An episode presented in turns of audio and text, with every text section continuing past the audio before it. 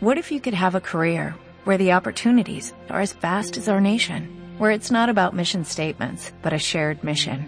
At U.S. Customs and Border Protection, we go beyond to protect more than borders, from ship to shore, air to ground, cities to local communities. CBP agents and officers are keeping people safe.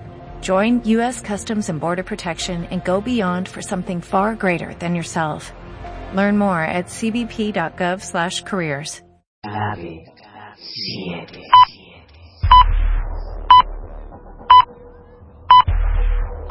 ¿Quieres saber qué son los ovnis? ¿En el cielo? Si existen los fantasmas. Fantasmas. O si la Atlántida El pasado perdido. no es solo un mito.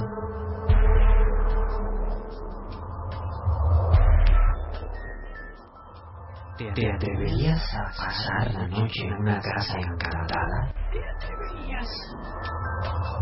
A viajar a las antípodas, a la casa del Yeti, o a adentrarte en profundas rutas en busca de intraterrestres. Intraterrestres. ¿Quieres saber si la brujería es real? Conjuros y pociones. Si, existe la magia. Realmente existen. Entonces, escucha. Clave 7.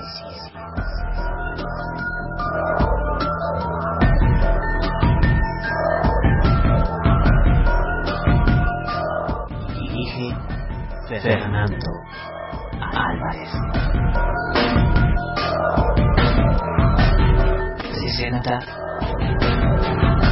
Sociedad Atlántica de Investigaciones Parapsicológicas Clave Clave 77.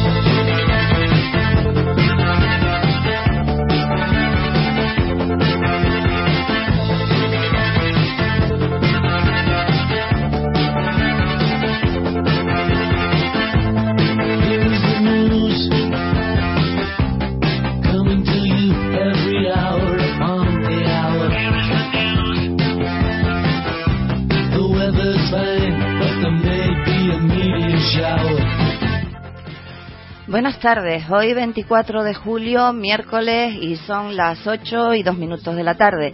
Hoy, el- cuando el gato no está, los ratones bailan, como dice la frase.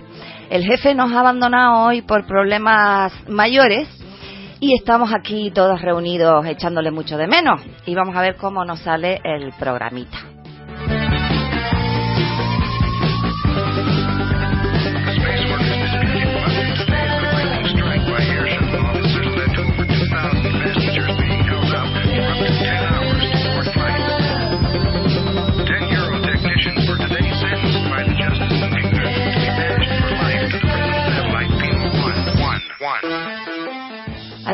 Pequeño repasito por unas noticias de actualidad, así que ha generado la semana. Y bueno, como veo a todo el mundo mirándome, pues, pues nada. Eh, a ver, el que quiera empezar, Rosy, si quieres, eh, Alba, Carlos, Anita, Bea. Tenemos una nueva adquisición que no quiere decir nada, que es Sonia. Y una que nos habla, que es Fini.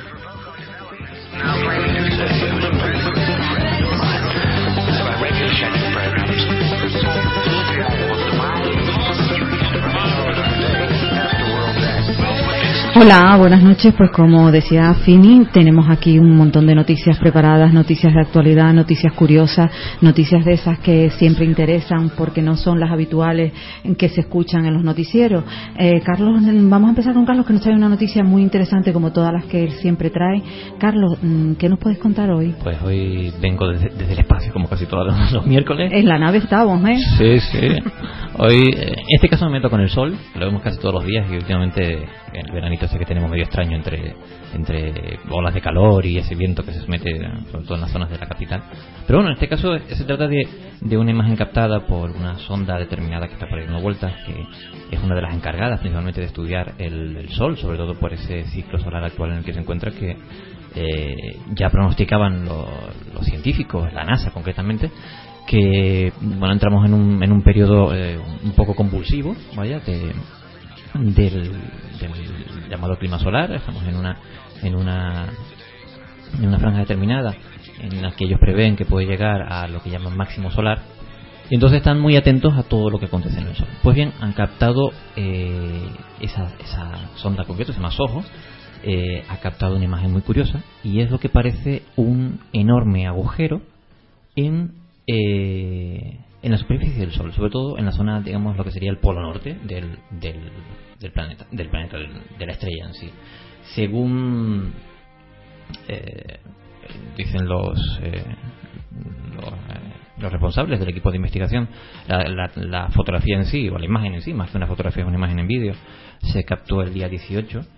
Y bueno, se supone que eso- ese tipo de agujeros, por eh, curiosos que parezcan, vaya, son, son zonas de baja densidad en la corteza principal de, de la, del Sol, que es la, la fotosfera, es la, la zona visible al menos desde la Tierra. El Sol está compuesto por diferentes capas, no es precisamente sólido como un planeta rocoso, es más bien un- una especie de gigante bola de gas eh, incandescente, entonces tiene una serie de capas determinadas, pues básicamente por la mm, temperatura, digamos que es lo que separa cada una de las capas, la temperatura y la composición.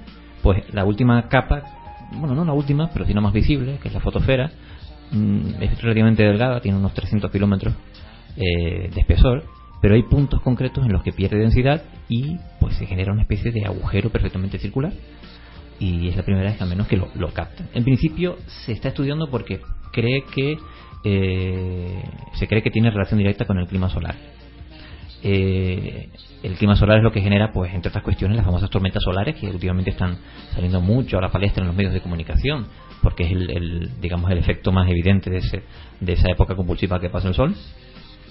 Pero bueno, lo que, lo que comentan los, los científicos es que este tipo de agujeros se suelen producir cuando menos actividad solar hay. Pero no Carlos, una, una, una curiosidad para, para los oyentes. Eh, el sol, por lo que estamos últimamente mm, oyendo de, la- de las noticias, eh, se está produciendo unos cambios bastante acelerados en, en todo lo que es- va relacionado con el sol, o es que quizás el sol antes no, no despertaba tanta curiosidad o, mm, para la investigación. A mí, eso que, me, que dices del, del agujero puede ser, eh, es que es difícil de imaginar siendo el sol una masa eh, mm, de, de- de fuego, porque como lo, como lo vemos habitualmente para simplificar el, el lenguaje, que ese agujero mm, puede ser entonces como una masa, como un agujero frío dentro de todo lo que es la, lo, Sí. lo incandescente De que puede ser el sol, ¿no? De hecho, la temperatura es diferente dentro de ese agujero. Lo mismo pasa con las, eh, las llamadas manchas solares. Vaya, son, las manchas solares no son otra cosa que regiones de, de, de esa fotosfera, de, esa- de la corteza del Sol, que tiene una temperatura inferior al resto del Sol. Supongo que por eso también ese cambio de, de coloración. Pero sí, en principio es un una especie de cambio de densidad. Vaya, y probablemente tenga que esté motivada pues Por la temperatura puede ser. por la temperatura, por el- los enormes cambios electromagnéticos que tiene el Sol, por esa enorme gravitación que tiene. Eh, pero bueno, es una de las cuestiones que están eh, investigando y al menos es la primera vez que consiguen ver la formación de uno casi en directo, por decirlo así. Es muy interesante porque eh, es, mm, gracias, como, como tú dices, que es un- una cosa circular, ¿no? Y porque imagínate si fuera de otra manera y el sol se partiera en dos, ¿no? Que la- Pero bueno, a la imaginación le viene a uno todas las historias que hablan Claro, acerca de claro. los vórtices y esos agujeros eh, espaciotemporales. Claro, no claro, es que por eso, por eso lo, lo, lo estábamos comentando, ¿no? Que es un poco, que es un poco difícil de imaginar el sol con un agujero, a una temperatura que no tiene nada que ver con el entorno, ¿no? Es- es- Se imaginan que se rompa el, el- se parta en dos el Eso- eso es lo que me venía a mí a la mente. Eso, dos soles, qué bonito. Claro, ¿verdad? es que lo que me No, vino a mí a la mente fue eso. sí. Sí, sí, Bueno. claro. Pero, pero es que dicho así, dice, va a ver si el sol se va a partir en dos y nos vamos a quedar con... con- No, pero en principio no, el sol es bastante estable, por suerte, vaya. Se le augura todavía eh, una edad de un montón de millones de años, cosa que nosotros... ¿Y eso desde qué consecuencias sé. puede traer a, principio, en principio lo que ellos suponen es que tiene, tiene relación directa con el clima solar.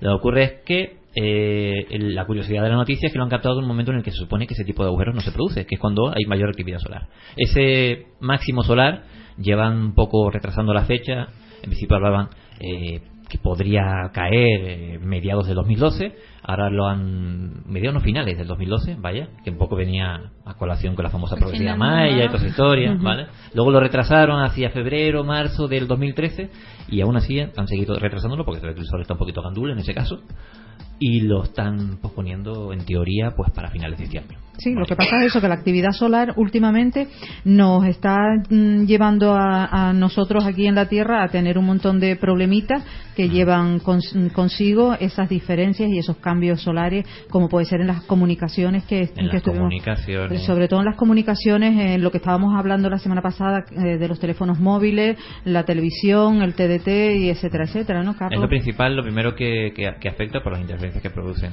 toda esa eh, masa coronaria que llega hasta la Tierra en esas tormentas solares, que son toneladas y toneladas de, de- magma ionizado. Pero también puede afectar a, a sistemas eléctricos, que eso es lo que más se teme. Vaya, y hay algunos cuantos gobiernos que hace un par de años están eh, poniéndose a trabajar eh, para predecir este tipo de tormentas y poder un poco evitar los posibles efectos que podría ocasionar en, en, en las redes eléctricas, en las redes de comunicación, en internet. Imagínate que en- si no hay eh, GPS, los barcos no llegan. Claro. Aquí en una isla como la que estamos tampoco llegan los aviones. El- hay que tener en cuenta que la comida no crece en los supermercados, viene de fuera. O sea, los problemas que puede generar en comunidades, en muchas comunidades determinadas, como eh, el aislamiento por, por la insularidad, pueden ser gravísimos. Incluso en nuestra salud, porque la piel nuestra también se resentiría porque es, un- es mucho más sensible. ¿La comida no crece en el supermercado? No, Fíjate señora, tú. no lo sabía. Qué pena, yo pensé que sí. que- Pues mucha gente creo que lo cree todavía. Bueno, el tema es que cada 150 años el Sol, por lo visto, tiene unos ciclos y le toca. Mm. Y entonces Los es- ciclos se miden en 11 años concretamente, ¿vale? Es lo que tienen, pero si- los máximos solares, eh, lo que llaman máximo solar, eh, sí, tiene una periodicidad mucho mucho mayor. El último que se recuerda es en mil... Sí, pero 839, ¿no? El, el evento Carrington. Pero la diferencia es que ahora los 1839. medios de comunicación y la, la- digamos no son los mismos que en el 1850, sino que Evidentemente, la ¿no? evolución ha sido muy grande a nivel de, de todo lo que son sistemas, claro, la dependencia la- de la sociedad industrializada nuestra. Claro, claro, y entonces por eso el- ahora nos vemos tan afectados por esos movimientos solares que en otros momentos pues no, no sería así. Por eso es, es tan preocupante. Es preocupante, pero también para nosotros, porque también se sabe ahora que, lo- que los perjuicios para la piel y para la salud de la exposición que podamos tener nosotros al sol también son mucho más perjudiciales en estos momentos. Mm, con lo cual, pues eh, yo recomiendo, vamos, mucha precaución en todos los sentidos. En todos los sentidos. Y los gobiernos son los que tienen que, sobre todo, concienciar a la población. sí. Hombre, y esto- yo supongo que esto todo también a nivel de, de, de agricultura y todo le, le perjudica a- después a la tierra, lo que es a la, en sí la tierra, o nada más que es al- a la comunicación, En principio, el problema lo tendrá la, las tecnologías. porque el tiempo y todo varía va- o no depende de eso. está por ver. No sé si el tiempo en sí variará con el tema de los tormentos solares. En principio, la, es la tecnología. Porque a lo mejor los cambios climáticos no tienen nada que ver con... Eso está muy discutido. Es muy discutible. Pues, mm, Carlos, ahora mm, Ani nos, nos tiene una noticia también muy interesante, mm, saliendo del sol. Sí, saliendo del sol. Saliendo del sol, vamos a la robótica. por Vamos. ejemplo. Algo más fresquito. algo más fresco, sí, por así decirlo, sería. Bueno, esta, esta noticia, la, lo curioso de ella es que, dado la tasa juvenil eh, de embarazo, por supuesto, eh, que está alcanzando, por ejemplo, en Bogotá, que está sobre el 14% de todos los nacimientos son eh, niños pues con edades de adolescencia, ¿no? Bueno, pues esta cifra eh, que ya está preocupando a este país, eh, resulta ser que en una de las alcaldías de las localidades, con la colaboración, eso sí, con el hospital Fontibón, decidieron realizar un ingenioso experimento de educación sexual. que nunca está mal, con jóvenes estudiantes de entre 13 y 19 años. Así, así a, a priori, bueno, pues un, un simple eh, programa, un simple lo que sea, pero bueno, esto, esto lleva tela, ¿no? El programa en sí es llamado Bebé, piénsalo bien. Tiene como novedad el que los chicos y chicas deben cuidar a un robot que tiene la forma de un bebé de tres meses. Ustedes imagínense un bebecito, pero un robot. ¿Qué sucede? Este, este bebé pesa 3 kilos y tiene un software interno que registra todos los cuidados que recibe al simular llanto, pide alimentos, cambio de pañales, eh, eh, lo típico sacar sus gases y también eh, lo Eso es que como muy- el famoso Tamagotchi, pero adelante. No, o como, o, o como el, o como el famoso Pou, que ahora, se, Eh, que ahora está de última moda sí. en la tarde. Sí, el- el- y, en lo- y en los, y en los y que, móviles, y- el y Pou. que además eh, mm, también está con el, el tema de, de, lo- de los afectos. O sea, si tú le entregas el afecto al bebé robot, el, el, el bebé o, o el software en este caso lo reconoce, ¿vale? Y todo lo contrario Pero, también. pero ¿y de comer? O sea, Y de comer, sí, sí, no, no, no, tiene que darle sus papillas, eh, Al robot. hace, hace pis, caca, etcétera, etcétera, como si fuera un bebé de verdad. Lo que pasa es que, claro, estamos hablando de una papilla química, ¿no? Ya, te iba a no decir, tiene nada no que ver. un USB o vale, algo al- bien, además viene con, con el equipo, viene sus biberones, viene tal y todas esas cosas. Bueno, para ello, cada robot bebé cuenta con varios dispositivos que es lo que estoy comentando. Que, por ejemplo, viene con su biberón, sus pañales y diferentes sensores y manillas de identificación. ¿Esto qué significa?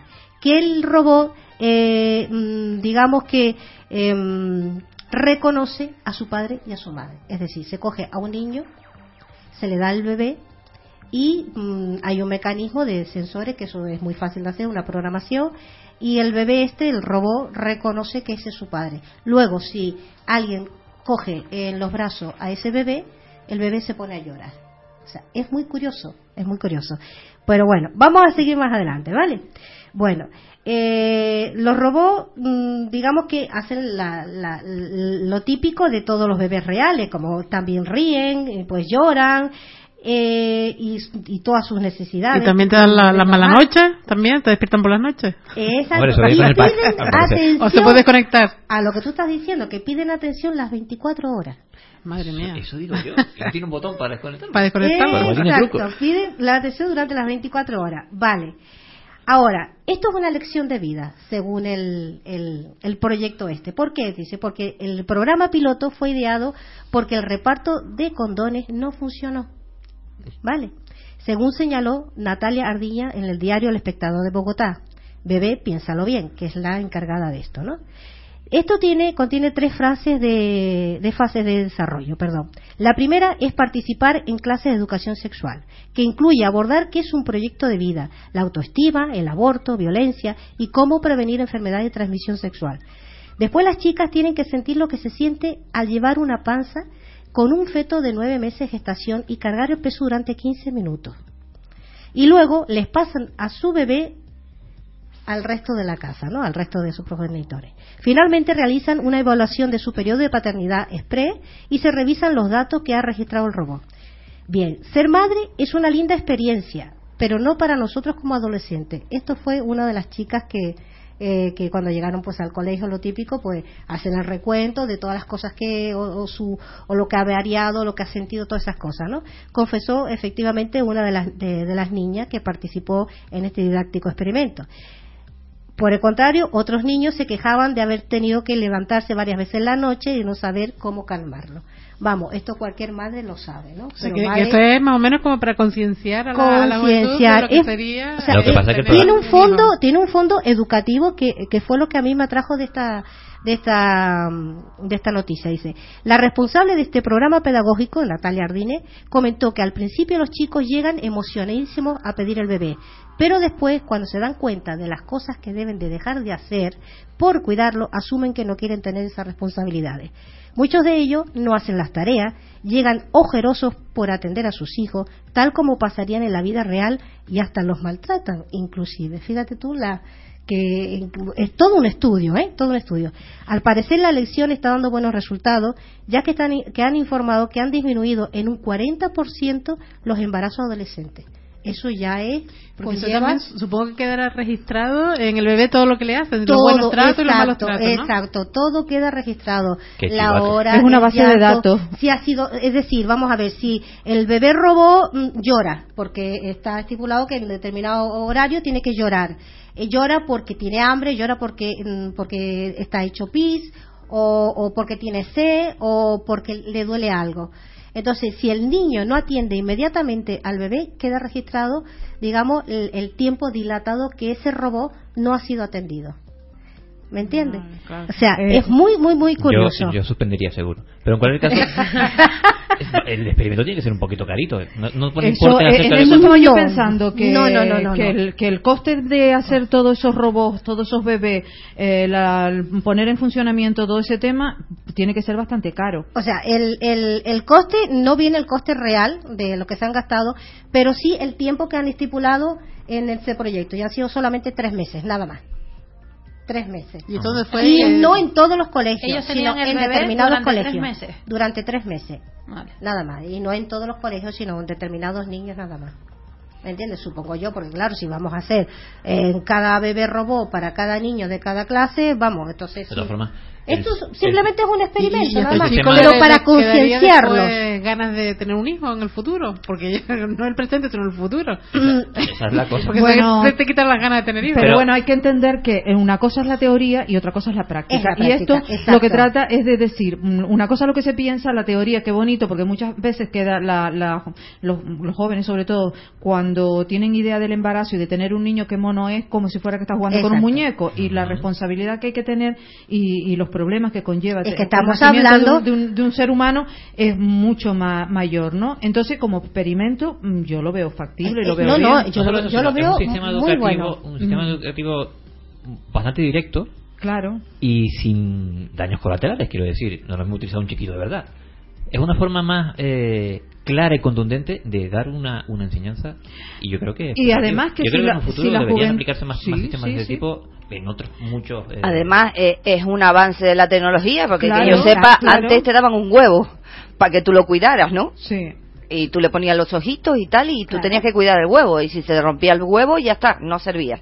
Pues ahora, pues un, un robot. No, y que ahora con los mm, temas estos de los Tamagotchi y los POU, lo, lo- lo último, lo novedoso, que además están todo el mundo pendiente, no, que tengo que darle de comer al POU, no, que mira que tengo que limpiar, y están tan pendientes del POU, y es una cosa virtual, pues ya, una cosa que tienes que cuidarlo ya y cogerlo Pues en brazos mío lo bueno, no lo maté, lo eh, desinstalé. pues imagínate lo, lo que supone. Supone en un momento. Será una especie de aborto... Asesina, aborto Pou. Androidiano. Lo que, lo, lo- chicos, lo, lo que está claro aquí es que hay un problema de, eh, de adolescentes que se han quedado embarazados, porque estamos hablando de adolescentes con 13 años. Y supongo que embarazo, se habrá ¿me sido aplicado en una región, determinada, una región determinada donde la estadística más Exacto, elevada. exacto. Oye, pues me parece muy bien, un estudio, un proyecto y, y que por lo visto en ese corto tiempo mm, ha dado bastante resultado. De aquí para adelante no se sabe, pero bueno. por No, pero como, está. como, como proyecto y como experimento está bien que, la, que las personas que las personas mm, que, que no saben lo que es la responsabilidad de un hijo en una edad tan temprana y prematura Exacto. lo vivan, lo vean, se que lo lo piensen, piensen. y bueno se planifiquen un poco lo que es su vida futura y, y- y saber lo que interrumpe muchas veces el futuro de un adolescente la responsabilidad de un hijo, ¿no? Que es una cosa para toda la vida. Y, y bueno, pues mira, Alba, tú también tenías una noticia interesante, Yo ¿no? sí. Yo vuelvo hoy al micrófono, aquí a la atención de... Yo vuelvo al sol. Ya A era mí Me hora. gustó el sol, sí. O sea, que te a mí me gusta el calor, a mí me gusta el sol, yo vuelvo al sol. Bueno, pues, bonita como está. Para dar la... mo- Morenito. Sí, pero Más si te blanca, conmigo ah, que parezco... pues- Pero esto es moreno obrero. Yo tengo moreno obrero. Pero, Alba, ¿y el sol qué? Yo les voy a hacer una pregunta. ¿Qué harían ustedes si tuvieran que vivir cinco meses sin luz del sol? A oscuras. Uy, noche. qué bien, yo sería feliz. Bueno, tú porque eres media vampira. Eh, Completa. Alba, eso es una profecía muy antigua. Eso ya viene, ven- ya está dicho como profecía de que va a ocurrir. Yo tengo que hacer una pregunta. No, no, es que ¿Tendría, hay- ¿Tendría conexión a internet? Porque eso es importante. Claro. Pues no lo sé. Pues resulta que hay un pueblo en Noruega que durante cinco meses al año se queda sin luz solar. Ah, no me extraña. De Noruega no me extraña. El pueblo se llama Yukon y viven 3.000 habitantes. ¿Qué pasa? Que se cansaron de esto. Vivir yo sin sol, habrán dicho. Pues entonces aprovecharon en esta temporada veraniega para construir un enorme espejo que llevará el sol hasta el pueblo. Está ubicado en, en un valle muy profundo y se queda sin luz durante cinco meses al año, como les estaba diciendo antes. Sin embargo, sus habitantes retomaron un viejo proyecto que se vale de las montañas que rodean el lugar para instalar un sistema compuesto por tres heliostatos. Que heliostato supongo que será lo que mide Funofini, que fue la, La- que me estuvo la- antes explicando un poquito lo que, lo que era. Porque Sí, no- Fini, Fini que lo explique, que es la entendida. No, yo pienso que un heliostato es como una especie de eso que, que mide, mide eh, la fulguración solar. Es eso. Es eso, ahí está Anita para.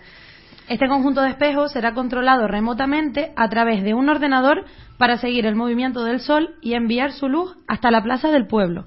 El sistema tuvo un costo de 635.000 euros. Ahí es nada. Se estima que el proyecto iluminará alrededor de 200 metros cuadrados y se ejecutará entre los meses de septiembre y marzo, que es cuando Yucán se queda oscura. Sí, lo que pasa que yo me pregunto, y no sé si Carlos en este tema nos podrá decir algo, el- la luz dada en el espejo como en un cristal no, no quema mucho más que, el- que la luz solar, porque es lo que nos han, nos han enseñado un poco, ¿no? O sea, Hombre, tendrá que ser algo muy muy hecho de una manera muy suave, que, lo, que los rayos del espejo no, no lleguen de una manera depende- directa, ¿no? Todo depende de la. Yo no soy óptico, vaya, pero bueno, Sí. todo depende de la, de la concavidad del, del cristal en sí. Un espejo lo máximo que hace es eh, di- redirigir la luz, o sea, refle- reflejarla y redirigirla. Pero, hombre, un espejo como una parabólica, la parabólica lo que hacen es concentrar en un punto la emisión de radio y lo amplifica, digamos, para que tú lo puedas recibir. Pues una parabólica sí podría provocar una cosa como esa, vaya. Pero en este caso supongo que eso lo tendrán. Sí, lo tendrán en cuenta porque es un poco peligroso, ¿no? Yo, yo lo que no entiendo ahí, mm, si el tiempo está nublado, los rayos del sol no, no entran, ¿no?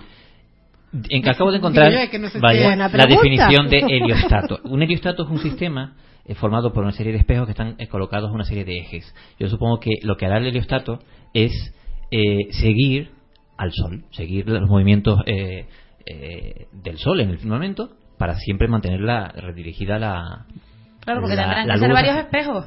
Porque No, que uno tendrá que ir a otro de ese. Porque si no, no. No, y que además la energía, la energía solar Y incluso se, estar se a tiene bastante distancia uno del otro. Claro, porque- y, y la energía solar es una cosa que se acumula cuando para, pues me imagino que esto será algo parecido, ¿no? Y tener los espejos siempre limpitos para que la luz se me parece, me parece como se ponga a llover, me va parece a estar divertido. De, de ciencia ficción. Sí, es una Sí, cosa, no, es una cosa yo, yo bastante. la función más que de, de- de proporcionar, digamos, es, es proporcionar luz, ¿no? Digamos. Sí, en Sí, claridad, sí. claro. Sí, el- el- claridad sí. claridad, Pero- claridad. claro, si, el tiempo está es nublado, cla- claro, por mucho pero- que tenga distancia o lo que sea, Hay un par de- sitios que, que están... Hay un par de consecuencias que ocurren. eh, hay una cosa que se llama, lo hemos hablado varias veces en el programa, se llama un ciclo circadiano, vaya, que eso influye en todo ser humano, eh, que es lo que mide o lo que controla, por ejemplo, los ciclos de sueño. Eh, los ciclos de sueño están controlados principalmente por la luz. El, el- el recibir una luz, pues genera, eh, genera o hace que nuestro organismo genere una hormona, creo que es la serotonina, si no recuerdo mal, que es un poco la que controla eso. ¿Qué ocurre cuando no recibimos luz solar? Pues que el- la serotonina pues o se inhibe o eh, simplemente se vuelve loca. Hay personas que, eh, porque si bien es cierto que hay cinco meses en los que es de noche, luego hay cinco meses en los que siempre es de día. Sí. Vaya. Muchas personas, sobre todo las que no están acostumbradas, los que los primeros viajeros que van allá, sufren de hiperactividad. Se vuelve loco. Se pegan tres días sin dormir, pero claro, eso puede matar a una persona. Claro, cuando llega al límite, su cuerpo se bloquea y se quedan poco menos que le da un flato, se queda durmiendo y luego te pega durmiendo una semana, hasta que el cuerpo se autorregula. Pues lo que pasa en los ciclos noc- eh, de, noche ocurre todo lo contrario. Vaya. ¿Y qué puede provocar esa eh, continua necesidad de buscar dónde acostarse? Vaya, pues, porque entra sueño.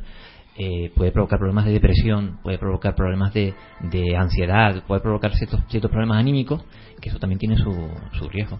Hay lugares eh, muy conocidos, mm, ciertas ciudades de eh, Suiza, si no recuerdo mal, en los que tienen un clima malísimo y gran parte del año está nublado y tiene un índice de suicidios que supera el resto de Europa. Sí, O sea porque eso que- repercute mucho en el organismo, porque incluso cuando viajas y viajas a otro continente con unas diferencias horarias mm, bastante grandes, el organismo se resiente. Por muy bien, por mucho que tú te adaptes o por mucho que el organismo intente adaptarse, siempre tiene repercusión y siempre se, se resiente De- según los médicos. Bueno, de todas maneras, esta, esta gente sí está acostumbrada a vivir ahí, han nacido ahí y están acostumbrados a ese ritmo de vida, ¿no? Por lo entonces tanto, habría que investigar Si cómo eso les afectaría a ellos, ¿no? También. Sí, ese porque si ya cambio están ten- acostumbrados a vivir Claro, porque tan- ellos sí, todos esos nosotros meses no. de día y todos esos meses de noche, el hecho de que ahora quieran que sea de día ¿Y de noche? Habría que ver si realmente si llega a funcionar ese, ese invento. Claro, porque es un experimento, no, no, eh, de momento es una experiencia, porque ellos también querrán tener cultivos diferentes y querrán también hacerlo un poco en base a proveerse de, de cosas que, que la- si no Lo- tienen luz solar Claro, no Lo más pueden. crudo del asunto es que justamente en esa época del año es cuando más frío hace, evidentemente, el sol no calienta la tierra y es el, el momento en el que tienen, eh, pues, aquello es un glacial, poco más o menos, y hay mucha gente que abandona esos pueblos y se van a la ciudad. Es como si fuese cuando llega aquí el, el verano, y agosto, y todo el mundo se va de la, de la ciudad. Nos vamos para el sur o... Pues en ese caso hacen todo lo contrario. Sí, en Noruega, de hecho, tienen, eh, hay muchísima gente que tienen sus, sus cabañas para el verano. Y durante el verano, pues se trasladan a las cabañas, en, bueno, en unos, unos parajes impresionantes, maravillosos. Pues, Pero cuando llega el invierno, eso se, vamos, que no queda un alma en ese pueblo. Pues habrá que esperar a septiembre. Sí, A yo pasa. sí, pues vamos a vamos a esperar a- vamos a esperar qué qué es lo que va a salir ahora el experimento y qué- y, qué- y cómo lo van a tomar de para para que después nos lo cuenten y nos puedan decir Pues qué, sí. qué tal les ha ido y cómo y cómo está funcionando el tema, ¿no, Fini? Fini que también tiene una, una noticia Fini que, que, que es muy interesante, ¿eh? No, primero vamos a hacer una pausita Ah, vale, y, ahora, y ahora volvemos.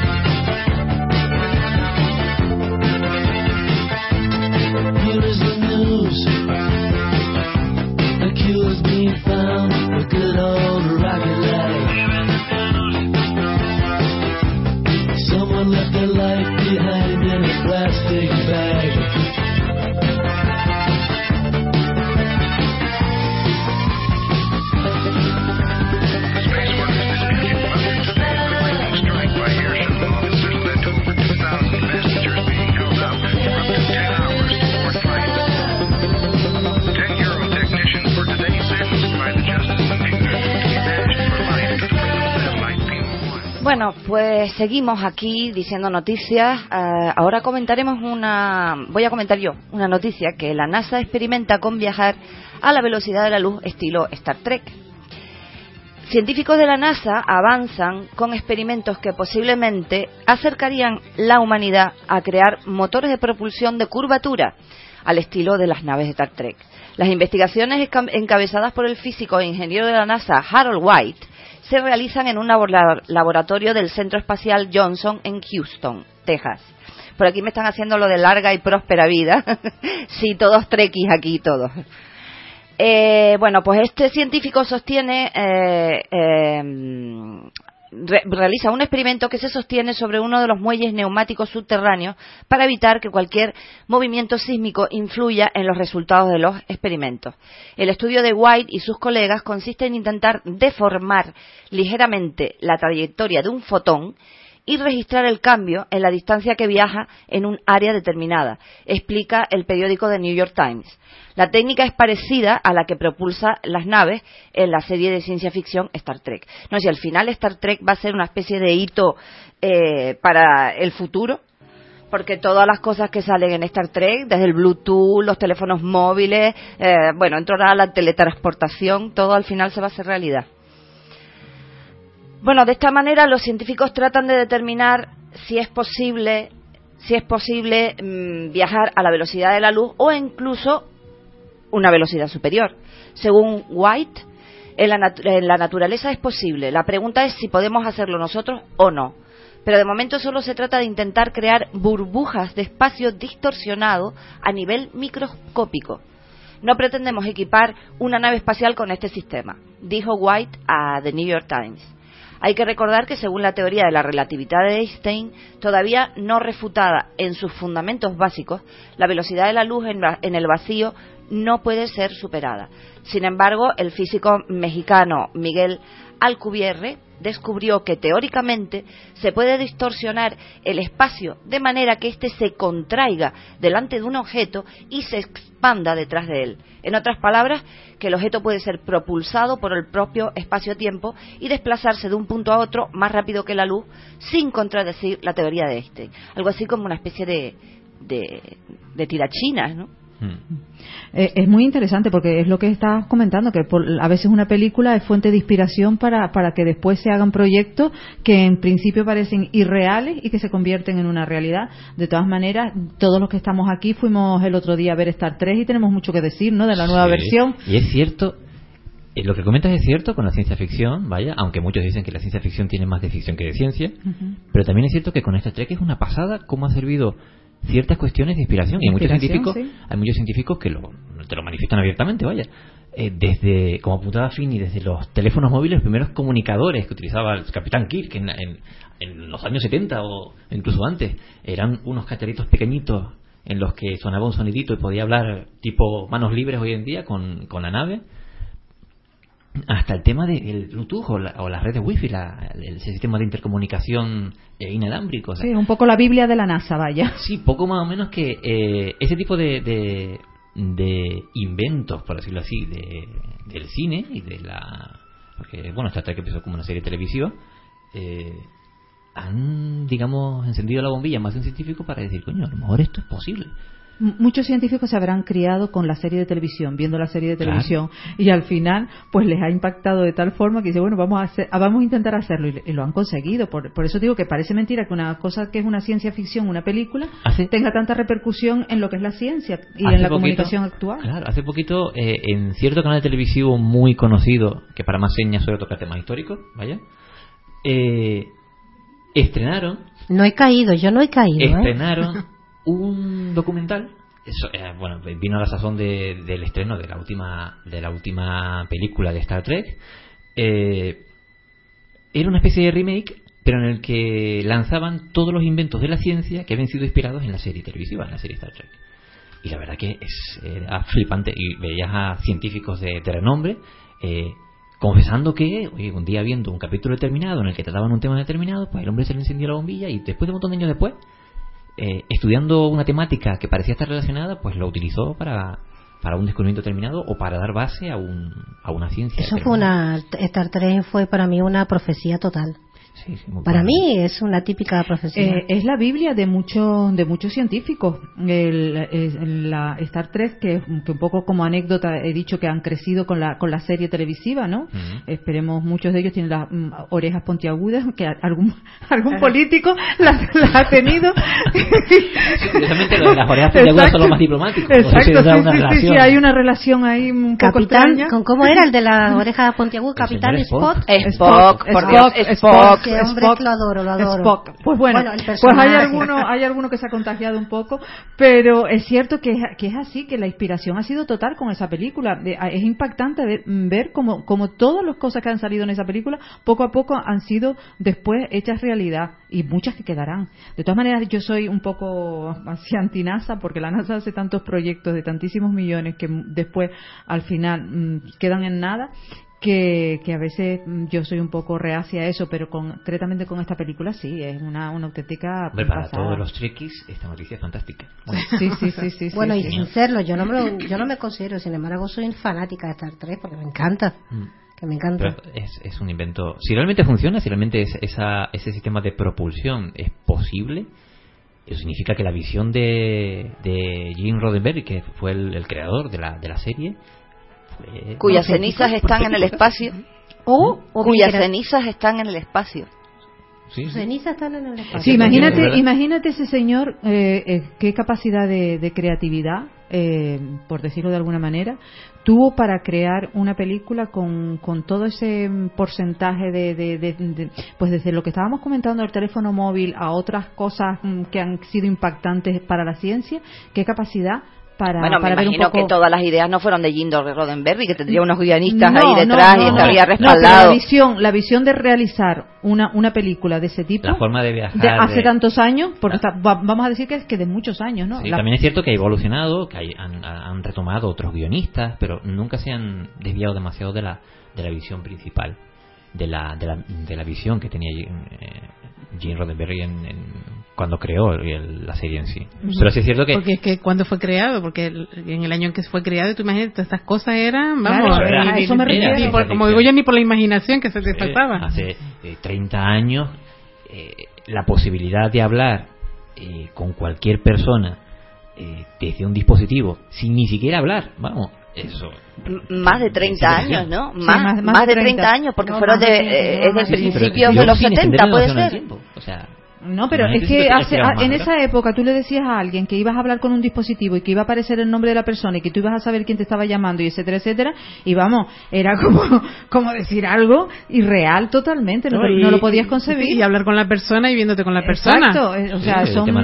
las hacemos por internet hoy en día. Entonces, pues claro, es una película que, que ha marcado un hito en, to- en todo lo que es la, la historia, no solo de- de- del, del cine en sí, sino de todo lo que se ha descubierto a través de la película. Ha sido fuente de inspiración para muchos científicos en, e- en este caso, ¿no, Pini? Y, y bueno, yo no sé, porque hay noticias similares y, noticias que no tienen nada que ver. Yo, yo, yo tengo ganas, muchas ganas de que, de que no solo se hable de Sol y de Star 3, sino, Ani, que te, Ani, tú que estabas hablando una cosa tan bonita hace, de una noticia tan... Bueno, yo lo que iba a decirles es que a mí, el, como a mí el amor me encanta, pues el amor es misterioso. ñoña. ¿Cómo que Ah, ñoña? ¿Cómo que ñoña? Eh. De eso nada. de eso nada. Nada. El amor, mm, ya que ten- tenemos tantas malas noticias, muy buenas noticias en cuanto a lo que son la- los avances científicos que hoy yo lo digo Ani, yo lo digo Ani porque estoy un poquito cansada del sol y de, y de- y de- Claro, y de claro, eso, claro. ¿no? Exacto, no, pero ojalá que no nos cansemos nunca del sol, que siempre esté ahí con nosotros, porque gracias a él estamos vivos. Pero bueno, en este caso, mm, en este caso voy a hablar de, de, de algo que, que, que está sucediendo en la India. Ustedes se acuerdan del Taj Mahal, Sí. La historia, preciosa la historia. Sí. Eh, es, es increíble el Taj Mahal. Vale, pues resulta ser de que hay un señor que falleció su mujer y, y antes de que falleciera su mujer, mm, el problema que tuvieron ellos es que no, tenían, no, no tuvieron hijos. Y al no tener hijos, bueno, pues resultó ser que la mujer le decía que, que quién les iba a recordar a ellos cuando ellos se murieran, si no había hijos, no había familia, que se iban a perder en, en la memoria ¿no? del tiempo. Y entonces eso lo hizo pensar a su marido y decidió y le prometió que si ella se moría antes que él, él le haría eh, un mausoleo, pero mm, digamos una réplica pequeña, eso sí, del Taj. El hombre eh, efectivamente estuvo conviviendo, creo que fueron 54 años que estuvieron conviviendo juntos, se casaron desde muy jovencito, ella tenía 14 años, él dos más que ella, y bueno, lo típico en esos países que también se casan muy jóvenes. Pues resultó ser que, bueno, mm, al morirse su, esposa, él decidió pues hacerle el Taj.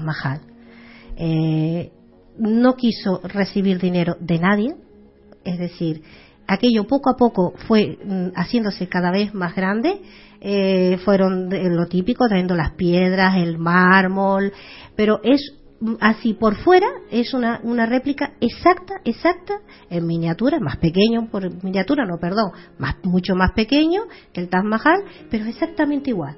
Es más, eh, incluso el arquitecto que se lo hizo eh, quería hacerlo por medio de un ordenador, lo típico, ¿no? Los programas que hay hoy en día. Sin embargo, él dijo que no, que se lo hiciera por medio de una foto. O sea, él sacaba fotografía al Taj Mahal, se lo entregaba al, arquitecto y a través de la fotografía tuvo que hacer el arquitecto pues, eh, la- su obra, ¿no?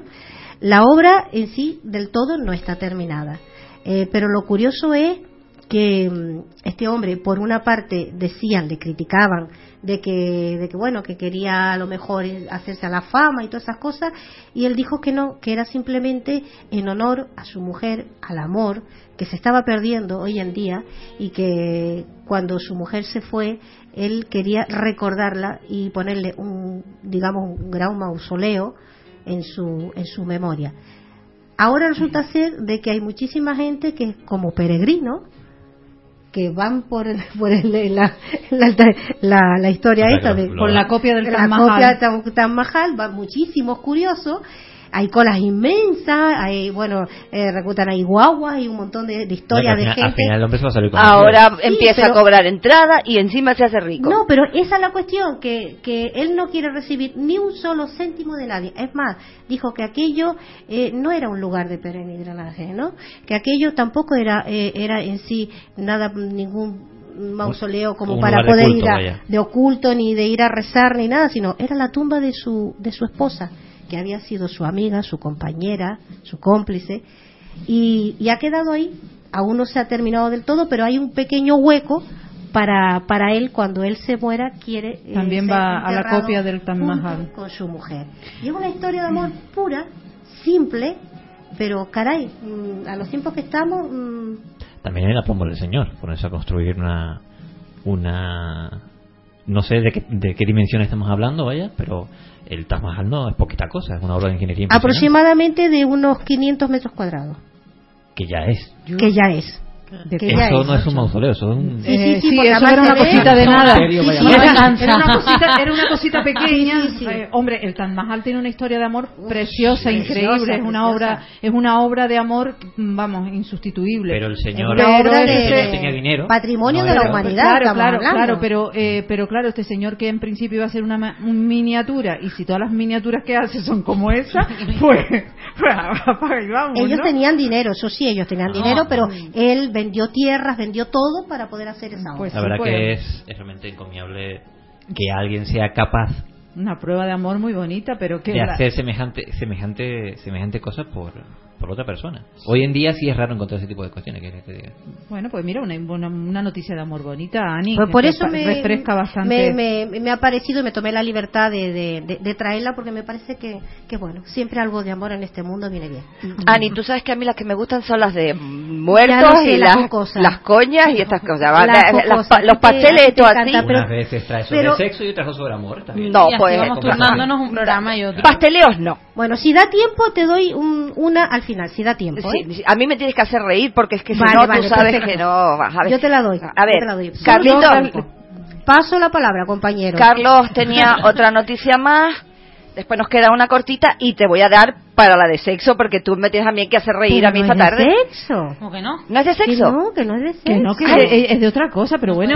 Pero bueno, de- de- otra no, cosa no, no, del no puede Taj ser. Mahal. mm, ¿Qué tan majal y qué porras? Con todo el mundo muriéndose de hambre, el hombre gastándose una pasta ahí en hacer un... Pero deja que se gaste la pasta al señor en lo que le dé Fini, la gana. Fini, Fini, que hoy vengo mística, no el me dinero es tuyo, el dinero es de él. que haga Contra, que pero bueno, que si le hacer sé. un mausoleo a la mujer que se lo haga, ¿quién eres tú para decirle al señor que no se lo Que se lo los talle en pobre gente que se está muriendo de hambre. Hombre, por Dios. Mira, eso es otro debate, Carlos. Carlos, se acaba el debate aquí, di tú la noticia que es más hablar- interesante. Vamos a hablar de tiburones, que son seres simpáticos. Bueno, y- un cambio, un cambio bastante, bastante radical. De- de- lo que voy a contar es un invento muy curioso que aquí en ciertas latitudes como que dice, bueno, pues no tiene mucho sentido, pero en lugares como eh, las playas de, de Australia, pues sí. Vaya, tienen tienen su sentido porque allí los ataques de, de tiburón y sobre todo tiburón blanco a los bañistas y a los surferos, pues al menos se, se contemplan, se habla de, de cinco accidentes mortales por año, mortales, vaya, y otros cuantos de, de cierta de cierta gravedad eh, que y todo eso, digamos, cada año, y sobre todo en la, en la época de vacaciones. Eh, bueno, el invento es relativamente simple. Se trata de un traje de camuflaje. Pero no se trata de un camuflaje como el típico de que todo el mundo, todo el mundo pensando, tipo Rambo ahí para la selva. No. Se trata, al parecer los tiburones sufren una especie de daltonismo determinado. Hay una serie de colores que eh, no solo no ven bien, sino que encima les resulta molesto. Entonces el traje es una especie de eh, traje a rayas al estilo de lo, de neopreno en este caso, pero al estilo de las rayas típicas De la cebra. de la ejemplo. de los más bien de los reos, vaya, de, Ah, los, también, sí. de los que iban a la cárcel tipo hermanos Dalton, vaya. Ah, sí, de los colorines, vamos, así blanca y negra. Pero eh, son bandas blancas y azules, eh, pero con un traje de, de neopreno. Y no solo eso, sino incluso eh, se está tratando de inducir a que los, eh, sobre todo los surferos, eh, pinten con esa misma variedad de colores las tablas por debajo. Vaya.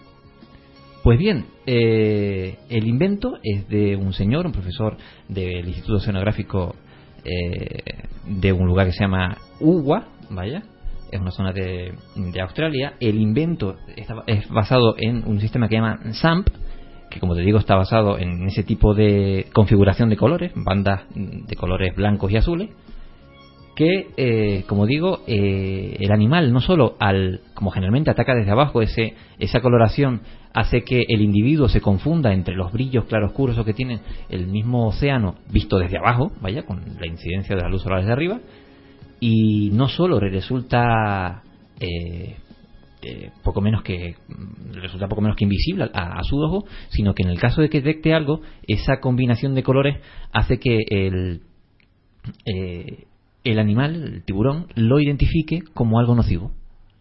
Qué, qué interesante, ¿no? Para, para mm, como, como aspecto científico es muy interesante porque podrás mm, tratar a los tiburones desde una cercanía que antes no podía. Claro. Y salvar vidas. Y salvar vidas, claro. que, que se camuflan con, con las rayas, se les camufla al, Sí, al tiburón. El señor, el bañista en cuestión, se pone ese traje de neopreno, sobre todo, supongo que se popularizará entre los, entre los surferos, entre los surfistas. Se pone ese traje de neopreno lleno de rayas, vaya, eh, e incluso, como te digo, la, la tabla también pintada por debajo, y eso visto desde, el- desde el fondo marino hacia arriba, eh, al parecer, eh, con esa especie de daltonismo que tienen los tiburones, pues poco menos que pasan de largo. Eso ahí por seguridad el para olor, todo el que no, Ellos también no se guían por, por el olor. Ellos seguían, ellos lo que vuelven principalmente es la sangre, pero también son capaces de algunas especies de, de detectar ci- ciertos cambios magnéticos que, que provoca todo, todo, todo ser vivo. Todo ser vivo emite un campo magnético y los tiburones son capaces de detectarlo. ¿Qué ocurre? Que muchos de los ataques son eh, provocados por confusión.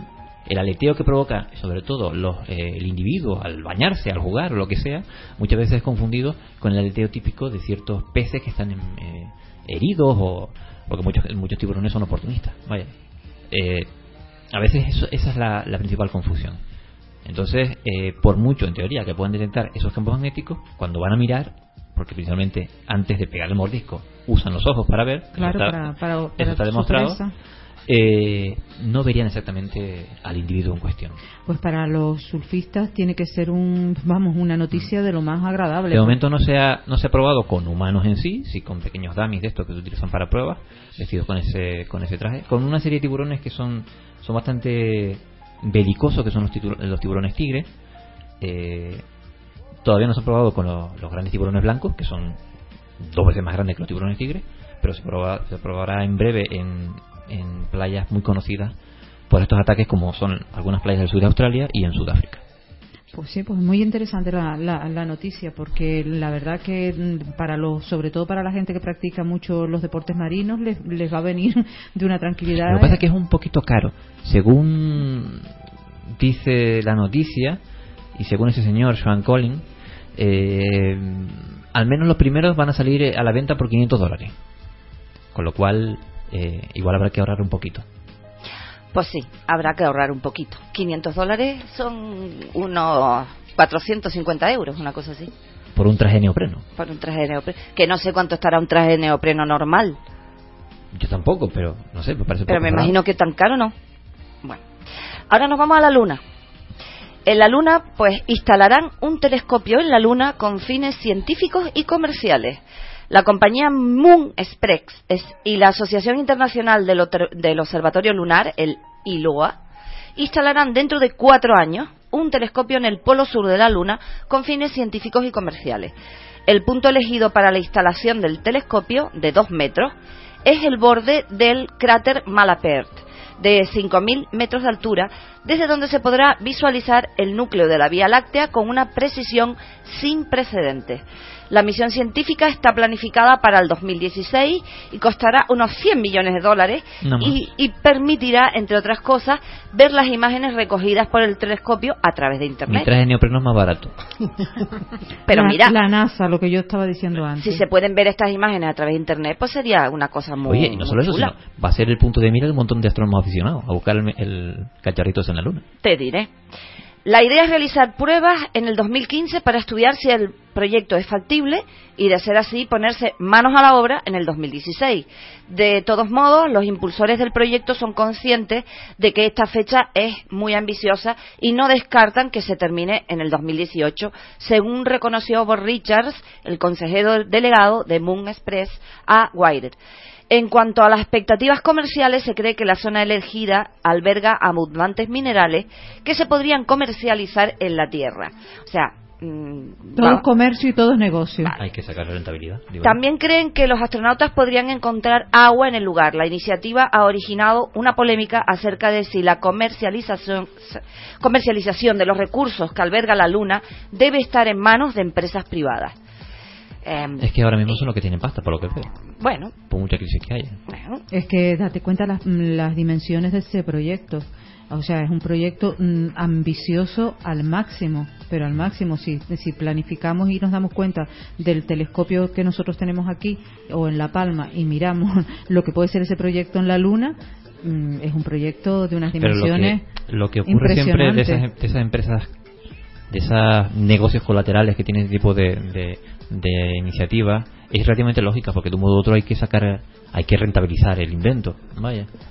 Y de la luna ya se ha hablado de un montón de cuestiones, como desde la extracción de ciertos minerales, el llamado helio 3, que supuestamente es un, es un elemento que puede generar energía y que encima no contamina.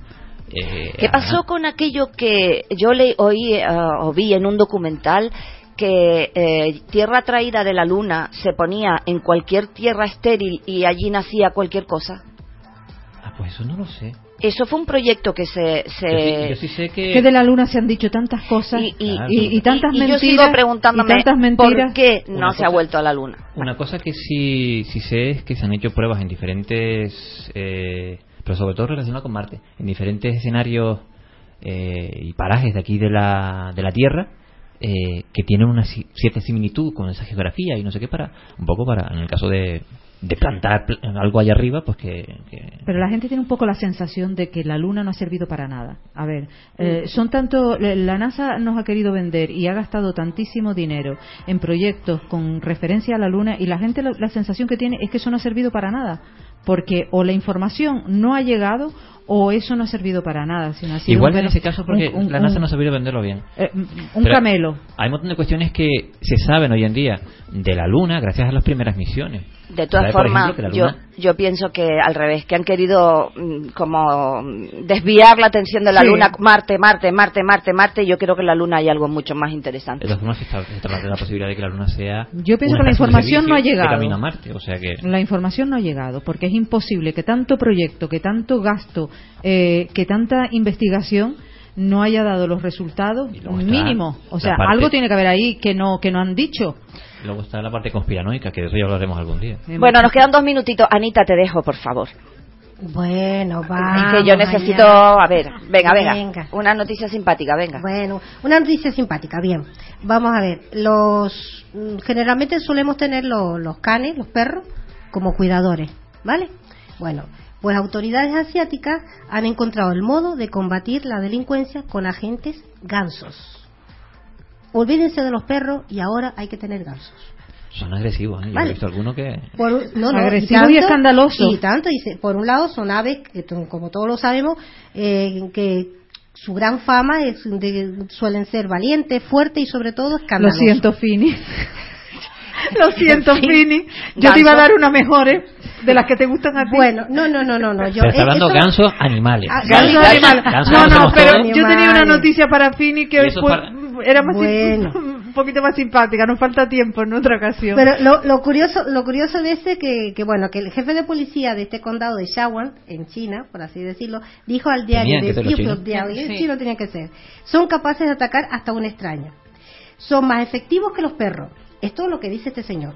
Es una ocasión, mm, bueno, según él, en una, en una cierta ocasión, un grupo de gansos policías detuvieron a un hombre que entró en el cuartel, robó una moto, drogó a sus perros y salió, pero fue retenido por los gansos. Pero ¿qué sucede? Que el policía ¿dónde estaba? Durmiendo. ¿Cómo se enteró? Porque los gansos empezaron a agrandar como, como locos y así fue como el policía se enteró de que había un ladrón dentro. Tenemos efectos de sonido de fondo. Sí. el sonido de fondo del ganso eh, como que ha quedado muy bien. Para, ¿eh? que, se ponga- para que se pongan en situación. Claro, claro. Como curioso. Oye, pero es curioso. Claro. Curiosa la noticia, terminamos, terminamos. Sí, eh, recordar eh, el la viernes. alerta OVNI que tenemos. Carlos, Mm, la alerta OVNI para el eh, viernes. Muy rápido, rápido, que nos quedan poquitos eh, minutos. Eh, viernes. Bueno, donde lo hacemos partir, sí erótico, eh, dime, ¿cómo? Do- Donde lo hacemos, sí, es un poquito erótico, ¿no? El sitio. Bueno, no exactamente en ese rincón, vaya, pero la playa es bastante amplia. Eh, viernes eh, 26, eh, 10 de la noche, se celebra la Gran Noche de los OVNIs, que la organiza Joaquín Avenza, eh, a través de su programa El Último Peldaño. Eh, esto se emite en, en Península. Y eh, a las 10 aquí en Canarias, 11 en Península, pero bueno, nosotros vamos a ser sus corresponsales, vamos a estar en la playa de la Tejita, ya estuvimos allí hace un par de semanas, pero hoy vamos a hacer el nuevo intento, a ver si algo se aparece. Y bueno, estaremos allí, el grupo de clave 7, observando el cielo y esperando contactar con, con Joaquín Avenza para, para dar pues las posibles incidencias que se den en la noche. Pues allí estaremos y allí esperamos a todo el que quiera ir y acompañarnos y mirar para el cielo y ver lo que podemos ver y ver pasar una noche agradable y Que se llevan y- chuches mejor. Eso. cierto. Agradable siempre va a ser. Muchas gracias, chicos. Y recuerditos al jefe que estará con nosotros el sábado, si Dios quiere. Buena semana a todos.